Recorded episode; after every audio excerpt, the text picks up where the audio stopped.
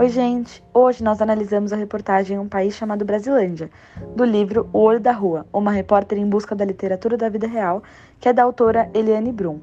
Esse texto fala sobre o dia a dia no bairro da Brasilândia, aqui em São Paulo, e para aprofundarmos um pouco mais sobre esse assunto, a gente chamou quatro mulheres que vivem o dia a dia da vila para contarem os seus relatos. Então agora fiquem com os áudios. Oi, meu nome é Giovana Gil, tenho 18 anos e trabalho junto com meu pai. A gente tem um comércio aqui na Brasilândia. E eu vejo muito é, fome, vejo muito fome, vencio muito isso, porque vira e mexe eu vejo crianças na porta do mercado, é, mulheres com bebê de colo pedindo comida, é, homens também pedindo comida para sua família, pedindo arroz, pedindo feijão. Então, assim, é algo que a gente sempre vê e a gente sempre fica com o coração apertado, né? Só que infelizmente não, não tem como dar comida para todo mundo que pede.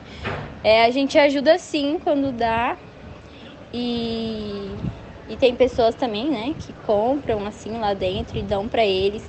Então, assim, sempre tem criança pedindo bolacha, pai, mãe pedindo arroz, feijão, pessoal que mora ali perto do, do piscinão, que tem barraca assim em volta, vivem pedindo. Então é algo que a gente sempre sempre vê, né? Sempre, sempre tem. E, e é o que eu mais vejo são crianças mesmo pedindo bolacha que seja, miojo, assim, essas coisas simples. Sempre tem. É, no farol lá perto também. Sempre, sempre tem.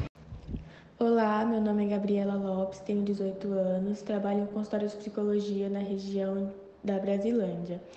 É, a mulher que trabalha comigo, também residente da região da Brasilândia, é, engravidou bem cedo, teve o primeiro filho aos 15 anos, atualmente ela tem 23.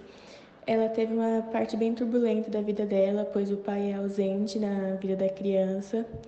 É, ele não quis assumir o filho. Ela mora no mesmo quintal que a mãe e a avó dela, que foi quem ajudou ela a criar o filho dela, pois foi bem complicada, a gravidez teve várias dificuldades e por isso que ela precisou de muito ajuda. Na hora do parto também foi bem difícil. Então foi uma gravidez bem difícil para uma menina de 15 anos ter passado.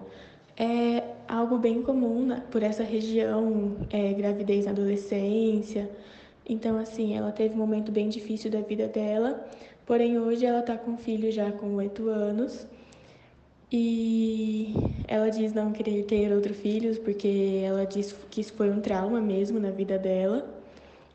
Mas ela consegue criar bem o filho dela hoje em dia e consegue, conseguiu superar esse trauma. Olá, meu nome é Maria Carolina, tenho 18 anos e moro na Vila Brasilândia desde que nasci. Na rua em que eu cresci foi fundada uma creche por meados dos anos 80 pela irmã Natalvina, onde ficavam crianças até 10 anos de idade, das 6 da manhã até 6 e meia da noite. Eles tinham aulas, brincavam, se alimentavam, com o intuito de as mães terem um lugar seguro para deixarem seus filhos enquanto fossem trabalhar. Os anos foram se passando e a irmã Natalvina viu a necessidade dos adolescentes também terem um lugar seguro para ficar. Foi aí que ela fundou o OZEM, com atividades como teatro, dança, capoeira, para adolescentes até 16 anos, com o objetivo de tirar esses jovens dos perigos da rua. Até hoje, a creche e o OZEM existem, e a irmã Natalvina é uma pessoa muito importante na Vila Brasilândia, que colaborou muito com a comunidade. A grande história de amor dela com o bairro surpreende e acalenta o coração dos moradores da Vila Brasilândia. Em 2017, era um aluno do nono ano, muito quietinho. Ele era gordo, né? Sofria bullying na escola. Só que ele não falava para ninguém que ele sofria bullying.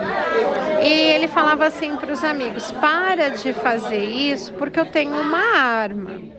E ele vinha falando isso para os amigos, e os amigos também não comunicavam a direção da escola. E aí ele sofrendo isso, um belo de um dia, ele veio com a arma para a escola. A arma era do tio. E aí ele mostrou na sala de aula, parem de mexer comigo, ó, eu tenho uma arma. E os amigos avisaram o inspetor da escola, o Sidney, né? Que veio me falar. Eu estava na escola pela manhã, junto com a minha vice-diretora, a Cristina. E aí a gente começou a pensar o que nós vamos fazer.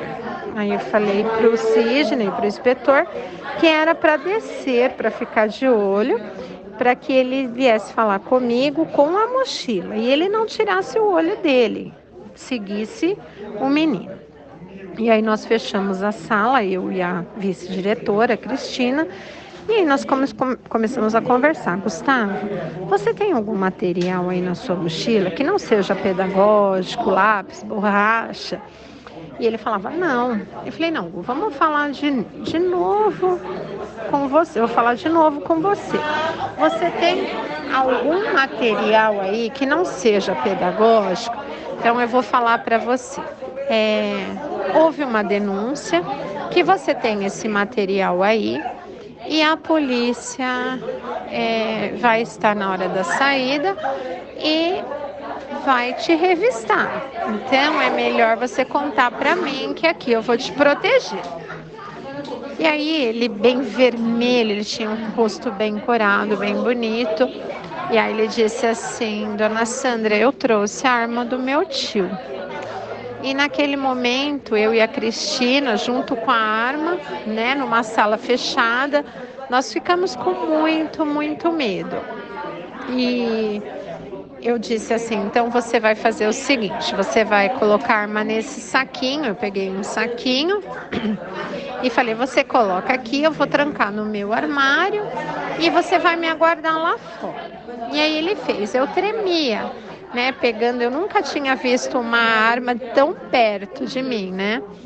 E então eu, ele colocou, eu tranquei no armário, em seguida ele ficou no corredor, havia cadeiras, e aí eu liguei para a mãe, disse que eu estava com a arma do tio, que ele tinha trazido para a escola, e, e em seguida eu tive que ligar para a ronda escolar porque ele tinha mostrado na sala de aula, então é dever do Estado né, informar a polícia é, quando tiver algo que é, que, a, a, a, que, que tenha danos né, para a sociedade. Daqui a pouquinho eu, eu uso o termo correto. E então ele, nisso a polícia chegou, a mãe também em seguida chegou e nós conversamos dentro de uma sala e o policial é, já encaminhou para a delegacia de flagrante, que era lá na, na Água Fria. Eu fui com o meu carro, o policial com a mãe na viatura e o menino, e nós fomos todos para a delegacia. É, lá nós permanecemos por mais ou menos umas 5, 6 horas sem sair. E aí eles investigaram se a arma tinha porte, se tinha a numeração correta, tinha sim.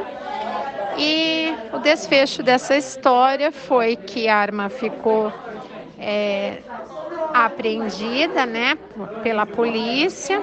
O tio é, responderia um processo por não ter guardado em lugar adequado a arma.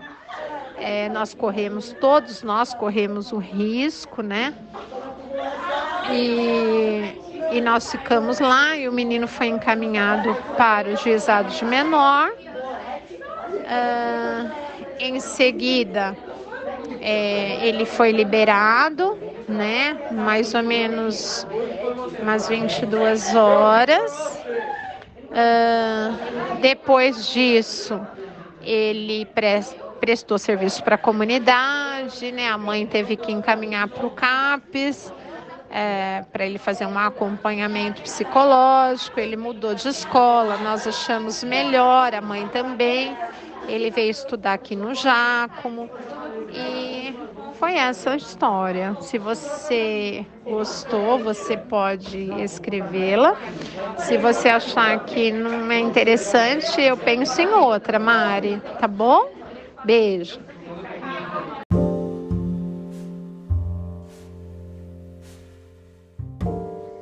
para dar os devidos créditos, as entrevistadas desse podcast foram Giovana Gil, que trabalha no mercado na Brasilândia, Maria Carolina, que é moradora, Sandra Oliveira, que é diretora de um colégio estadual do bairro, e Gabriela Lopes, que trabalha no consultório de psicologia da periferia.